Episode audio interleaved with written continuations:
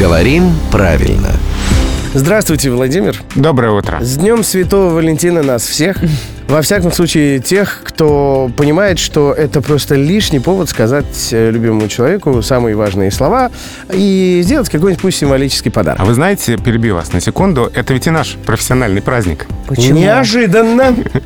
Есть такая шутка у, у филологов, что филология — наука о любви. Ну, корень фил, да, он связан А. с любовью, Да. да, ну, библиофил, например. Да. Не будем другие примеры приводить.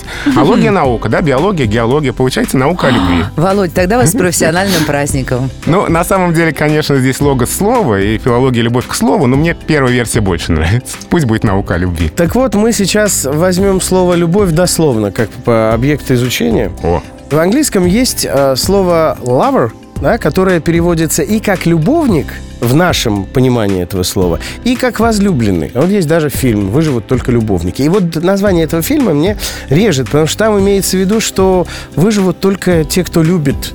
А по названию выживут только, ну вот, ну, любовники и все. Те, кто делают это на стороне, Да, да? те, кто делают это.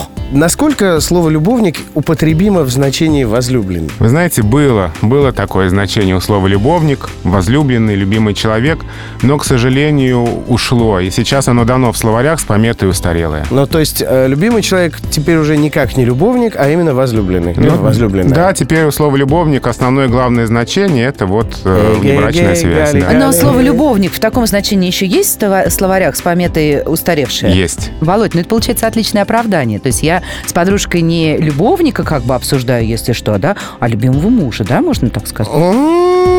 Ну, просто использую старую лексику, а Но что? только у вас под рукой должен быть словарь в этот момент. Отличное алиби. Что было, чем вам по голове дать? Да не по голове дать, а страницу нужно открыть в доказательства. Всех с праздником, всем Любите любви. друг друга.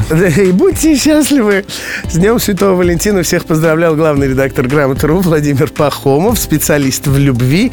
И приходит сюда прям точно в одно и то же время. Никогда не опаздывает на свидание. В 7.50, 8.50 и в 9.50.